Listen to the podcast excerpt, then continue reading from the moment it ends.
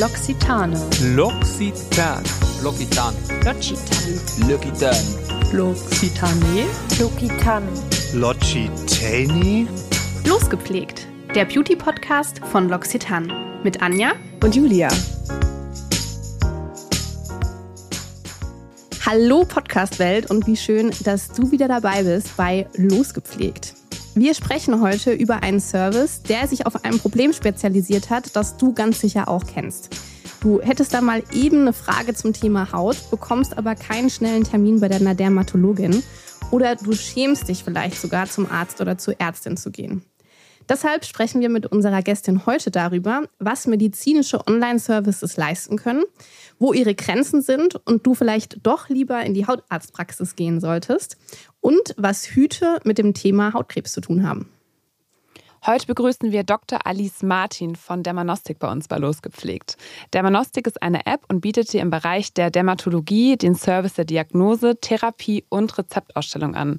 Du hast also quasi deinen Hautarzt in der Tasche und sie sind 24-7 für dich erreichbar und helfen dir bei deinem ganz individuellen Hautproblem. Alice selber ist Hautärztin in Weiterbildung und auch Mitbegründerin von Dermanostik.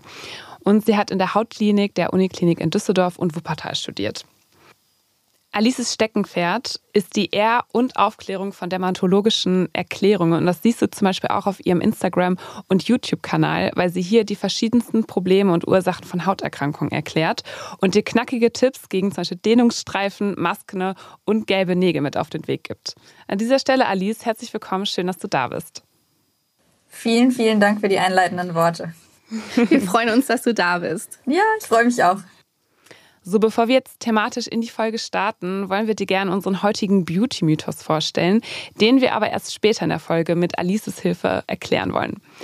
Und zwar, Alice, ist es deiner Meinung nach gesund, vor dem Urlaub im Solarium sich vorzubräunen, um sich vor Sonnenbrand und daher auch vor Hautkrebs zu schützen, da die Haut ja so auf die Sonneneinstrahlung im Urlaub vorbereitet wird?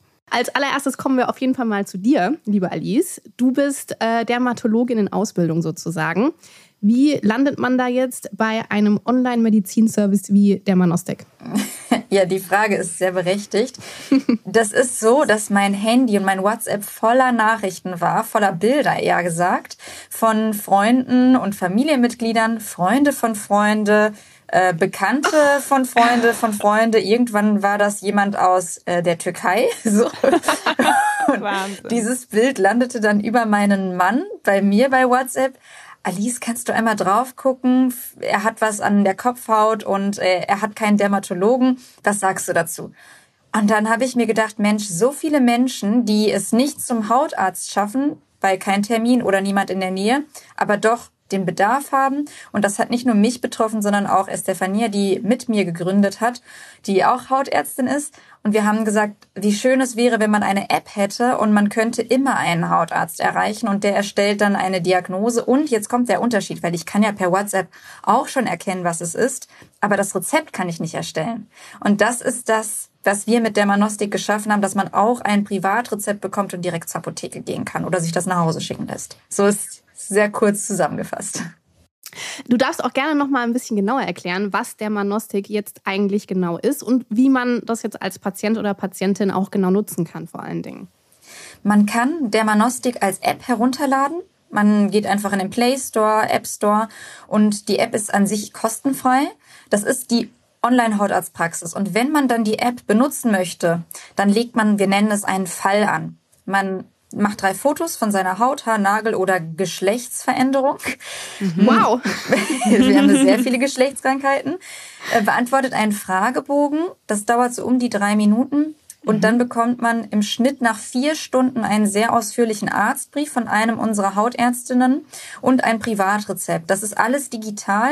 Man kann uns auch nochmal Rückfragen stellen über die App, wenn man nochmal ein Anliegen hat. Und dann bekommt man das Rezept eingelöst in der Apotheke. Wir senden das an die Apotheke oder nach Hause oder über die Online-Apotheke. Das kostet 25 Euro insgesamt. Privatversicherte kriegen es erstattet. Und es ist kein Termin notwendig. Also auch am Wochenende arbeiten wir, auch nachts. Wir kriegen immer Bilder rund um die Uhr. Ach, Wahnsinn. Ihr arbeitet wirklich, also ihr sitzt da wirklich hinter und arbeitet auch Da nachts die Anfragen Wie ab. so eine Ja. Art Bereitschaftsdienst, kann man sagen. Genau, wie eine, wie eine Art Bereitschaftsdienst. Und wir haben über 50.000 Patientinnen schon behandelt auf diese Art und Weise mit insgesamt zehn Dermatologinnen. Also es sind wirklich Frauen, die bei uns, also 80 oder 90 Prozent Frauenquote. Wahnsinn. Also es hört sich ja echt cool an, auch jetzt mal so von dir zu hören, dass da wirklich so der Mensch dahinter sitzt und nicht irgend so ein Chatbot oder so, der dir Ja. quasi versucht, deine Hauptprobleme zu lösen. Ich muss Cool. auch noch mal ganz kurz zwischenfragen. Ich gehe mal davon aus, dass die App mir dann wahrscheinlich auch genaue Instruktionen gibt, wie ich dieses Foto erstellen darf. Ne? Ja, richtig. Es sind drei Fotos aus verschiedenen Entfernungen und auch aus einer dritten Perspektive, damit man Ja. die Dreidimensionalität äh, sehen kann. Und viele haben Angst und sagen, ach, kann man das über Fotos und muss man das nicht anfassen? Da kann ich ganz klar sagen, nein. Äh, Es gibt natürlich immer Ausnahmen, aber in 99 Prozent der Fälle können wir eine Diagnose stellen und 92 Prozent unserer Patienten brauchen nicht mehr zum Arzt vor Ort. Die anderen acht, Haut-OPs, Blutentnahmen, da braucht man noch bestimmte andere Untersuchungen oder Behandlungen. Okay. Wow. So meine Frage wäre jetzt, also du hast gerade schon so, ähm, bist gerade schon so auf die Grenze quasi angewiesen, so dass halt 8% halt tatsächlich dann doch irgendwie noch zum Arzt müssen.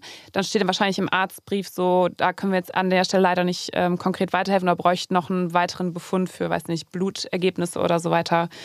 Klassisches Beispiel ist die Akne. Also es kann bei der Akne stufenweise behandelt werden. Erstmal nur lokal mit einer Creme, vielleicht auch erstmal nur eine gute Hautpflege. Es gibt ja auch die ganz milde Form, wo ich jetzt noch nicht mit etwas Rezeptpflichtigen ran muss. Dann gibt es bestimmte Stufen, also eine Intensität und die höchste ist, dass ich Isotretinoin, also es ist ein Vitamin A-Säurepräparat als Tablette, ich sehe schon, Anja nickt, äh, zu Ja. mir nehme.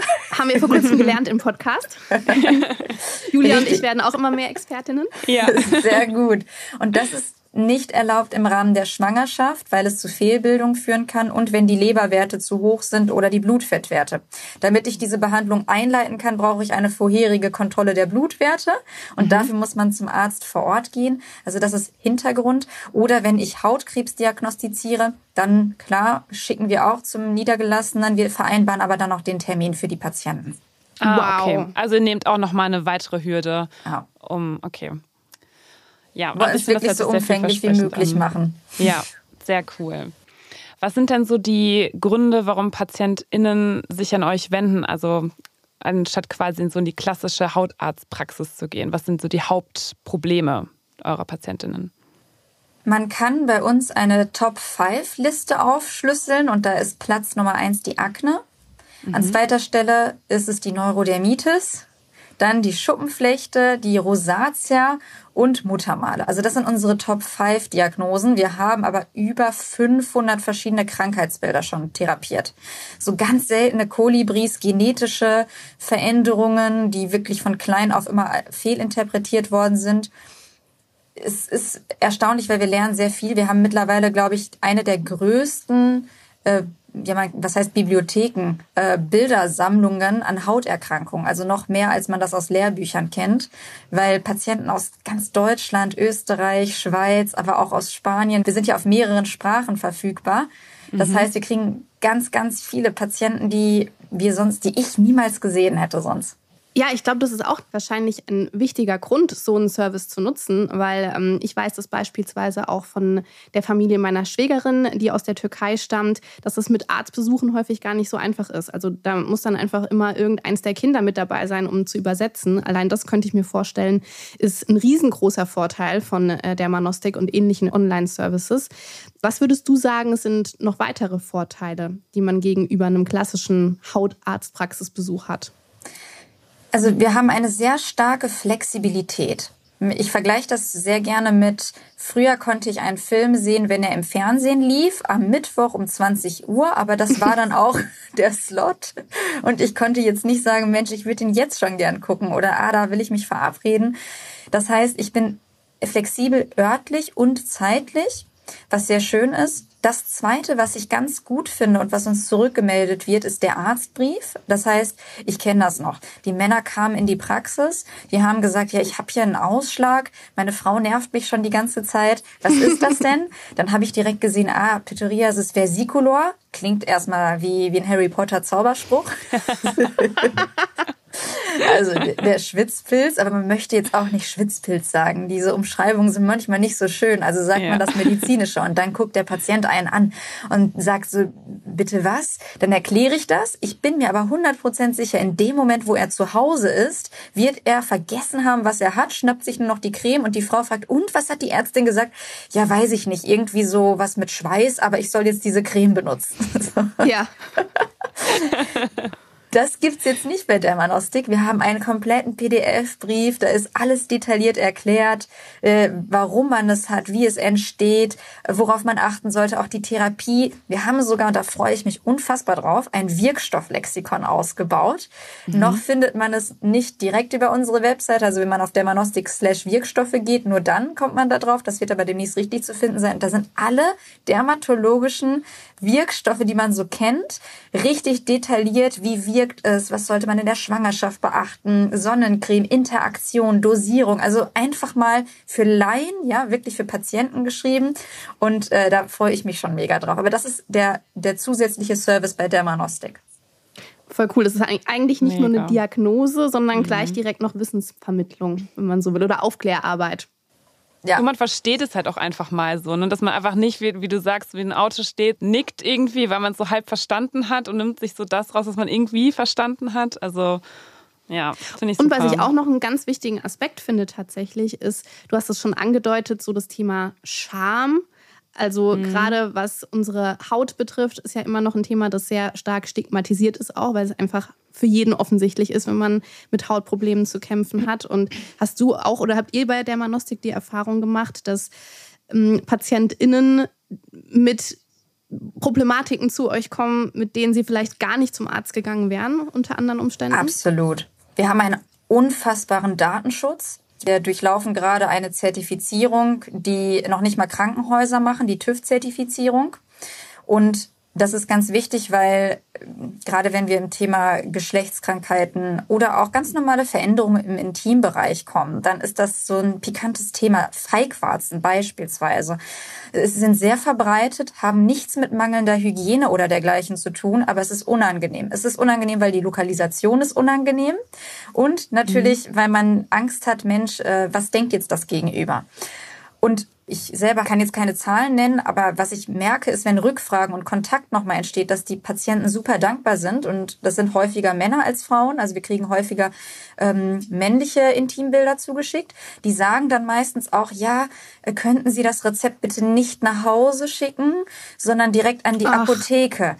Klar, und das mhm. sind auch gar nicht, also das hat nichts zwingend mit ähm, irgendwelchen Geschichten, Fremdgehen dergleichen zu tun, sondern trotzdem diese Scham vor dem Partner oder der Partnerin.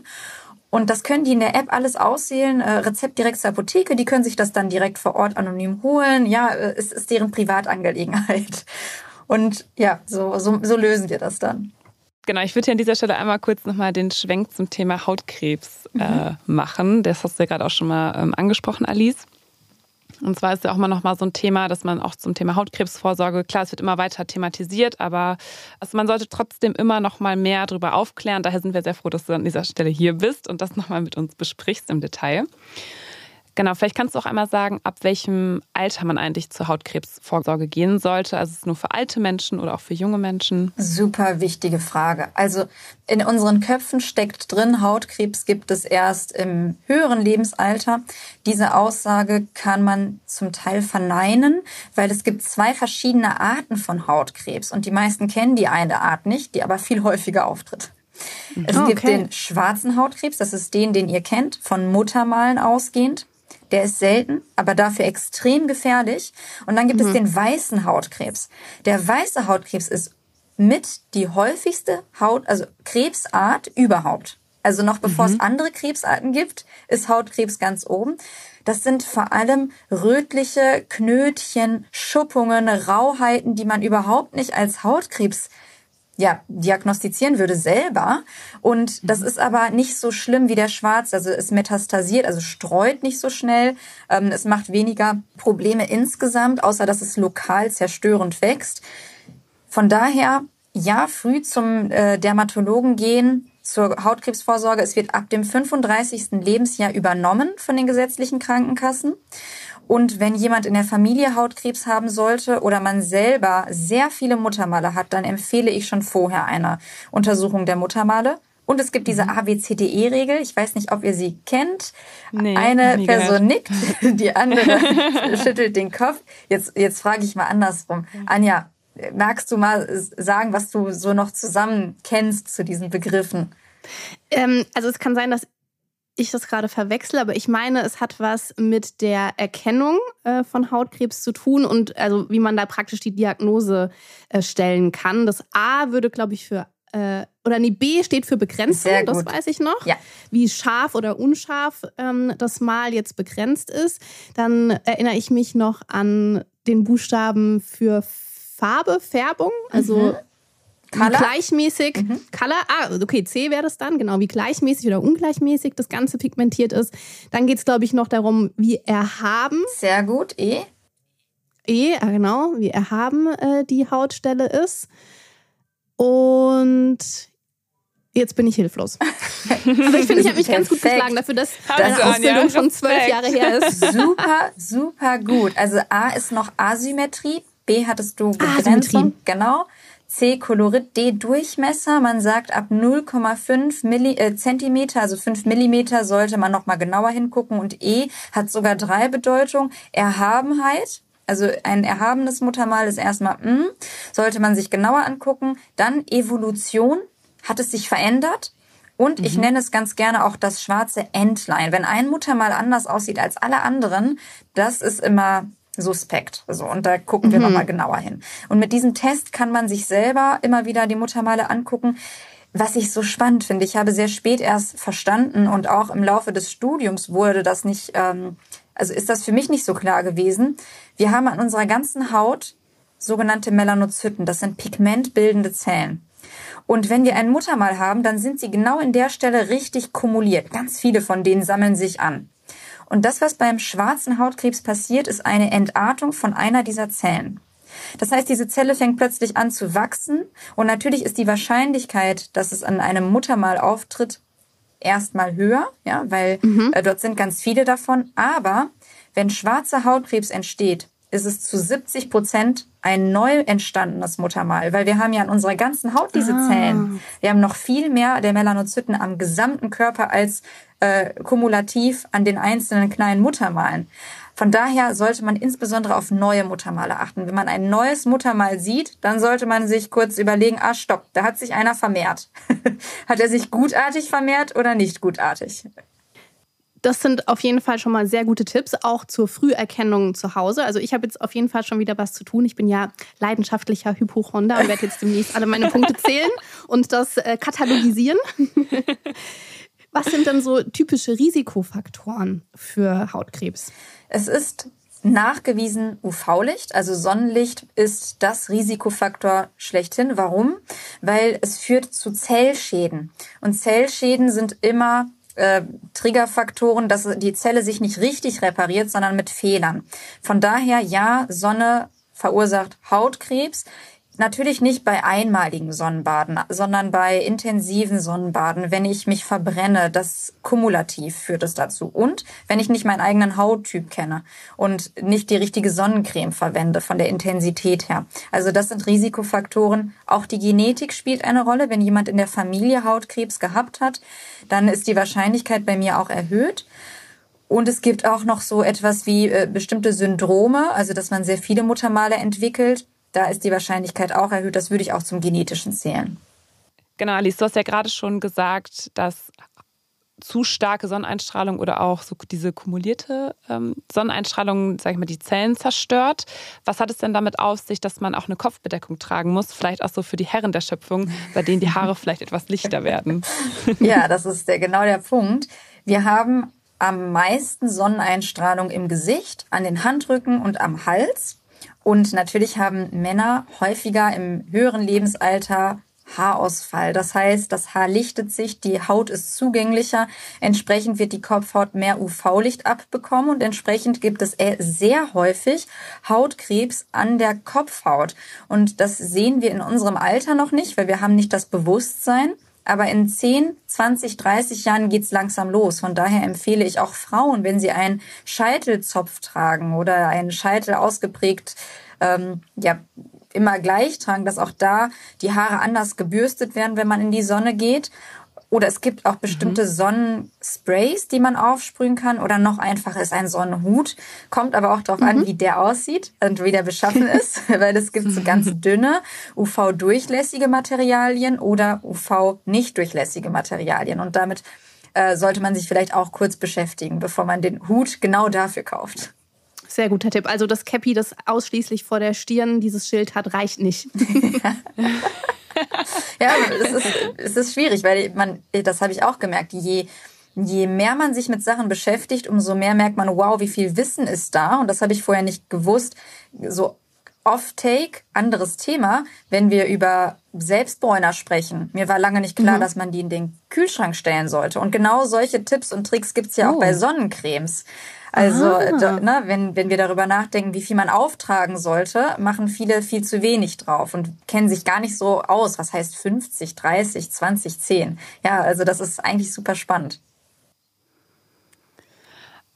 Kannst du noch mal kurz sagen, wo man Selbstbräuner in den Kühlschrank stellen sollte? Das habe ich noch nie gehört. ja, das würden wir jetzt schon ganz gerne wissen. Ja, wirklich? ja, sehr gern.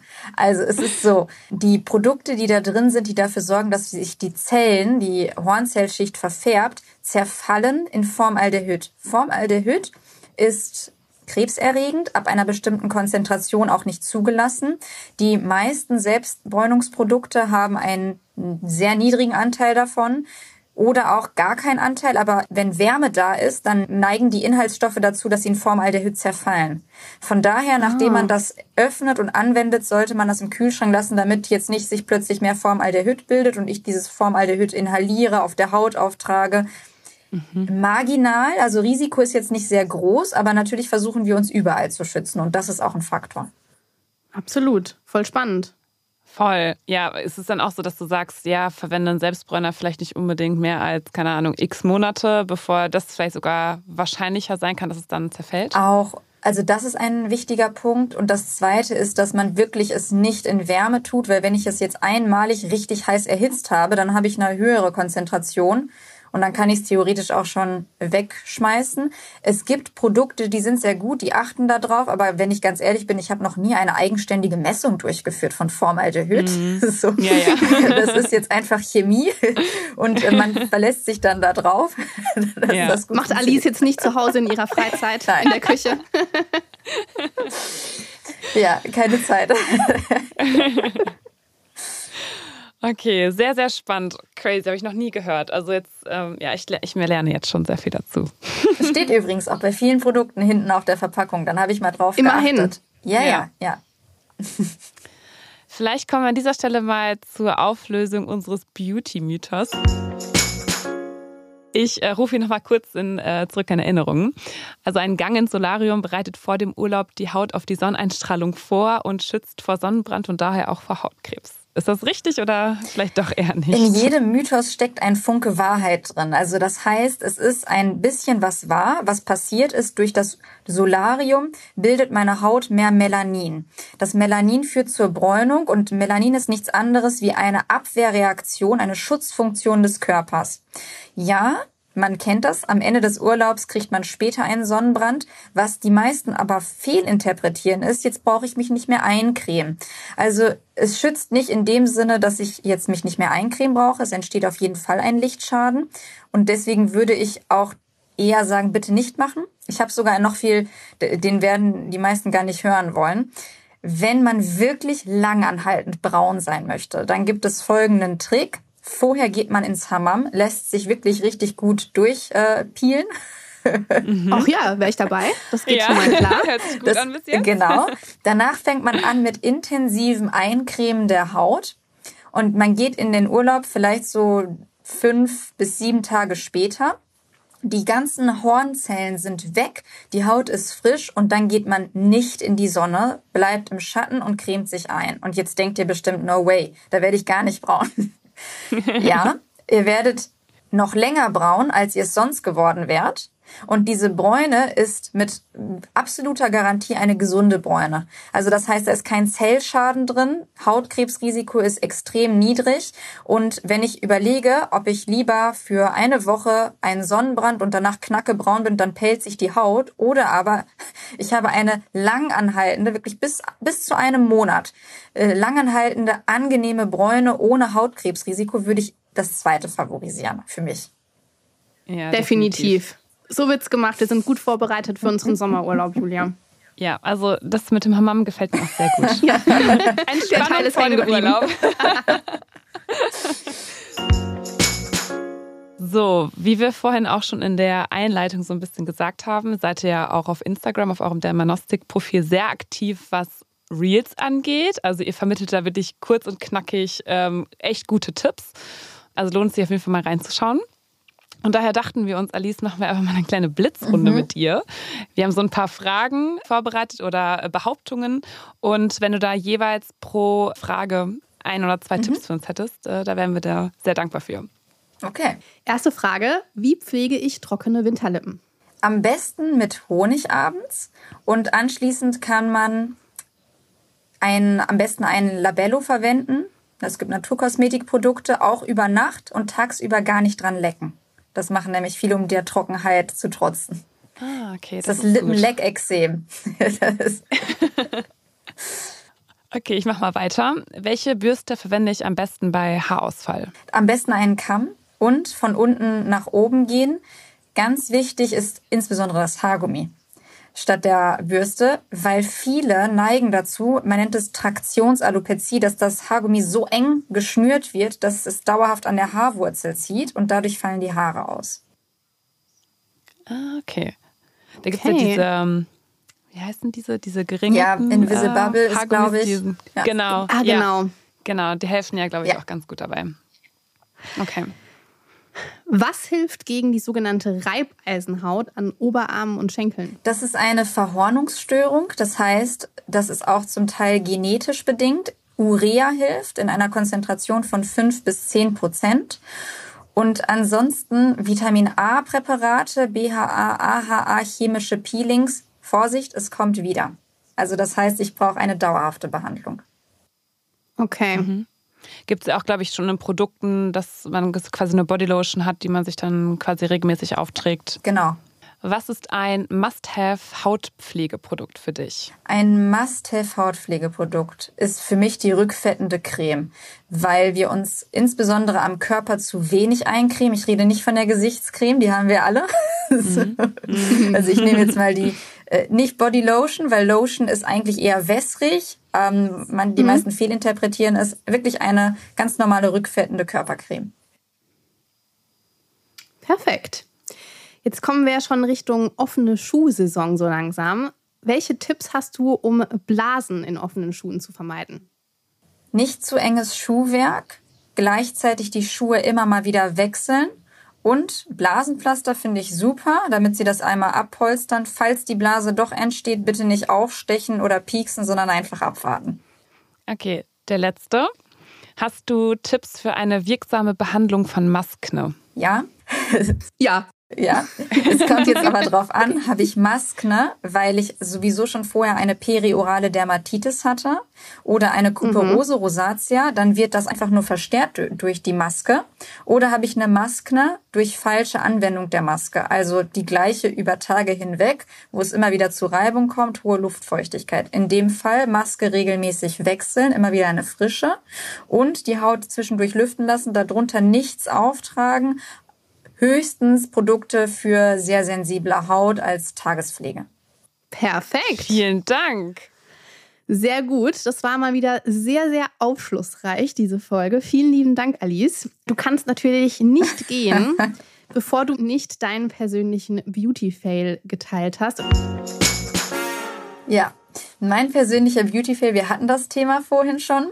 Ich habe mich einmal super gefreut, als äh, witzigerweise auch meine Tante, äh, sie so bestimmte Bräunungstücher hatte und meinte, ah, du möchtest doch bestimmt braun in den Urlaub gehen. Da hatten wir eine andere Idee, dass du nicht so ganz weiß bist am Strand.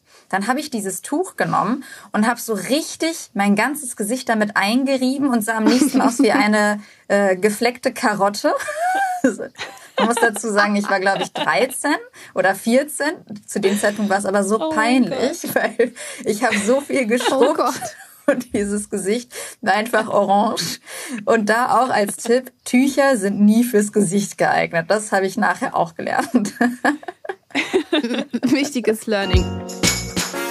Also das scheint so ein bisschen die Beauty-Hack-Tante zu sein. Du hast uns vorhin erzählt, sie hatte auch ausprobiert, die Wimpern zu schneiden, in der Hoffnung, dass sie schneller nachwachsen. Also vielleicht sollten wir deine Tante mal einladen für ein paar Hacks für unseren YouTube-Kanal. Sie hat ganz viele lustige drauf. Sehr cool, vielen Dank. Danke auch Herrlich. für die sehr witzige Frage. Genau, damit sind wir schon am Ende unserer Folge ähm, angelangt, Alice. Also nochmal vielen, vielen Dank dass du heute unser Gast warst und unsere Fragen beantwortet hast. Wir kommen bestimmt nochmal auf dich Sehr zu gern. mit vielen anderen Fragen. Genau, wenn du jetzt da draußen denkst, Mensch, ich hatte da auch mal eine Frage zu einem Hautproblem oder du möchtest gerne etwas unkompliziert abklären, dann findest du alle wichtigen Links und Accounts von der Manostik und natürlich auch von uns, wie immer in unseren Show Notes. Wir freuen uns, wenn du unseren Podcast abonnierst und dann auch in der nächsten Folge losgepflegt wieder dabei bist. Und ja, an dieser Stelle verabschieden wir drei uns von dir und sagen bis zum nächsten Mal. Ciao. Ciao.